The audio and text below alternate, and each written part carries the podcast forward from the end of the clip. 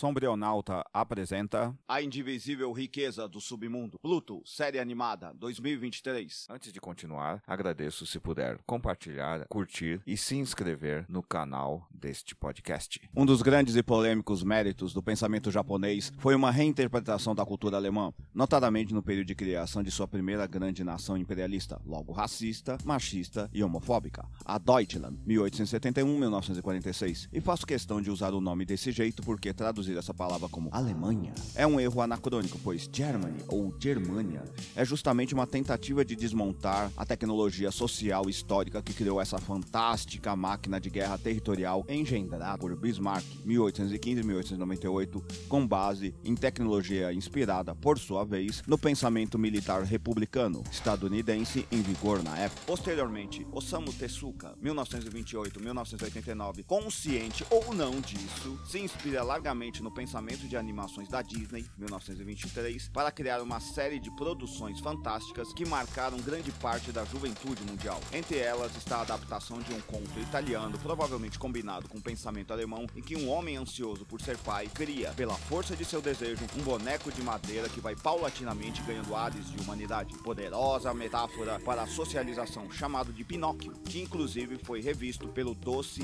e macabro teratólogo Guilherme Del Toro, 1964.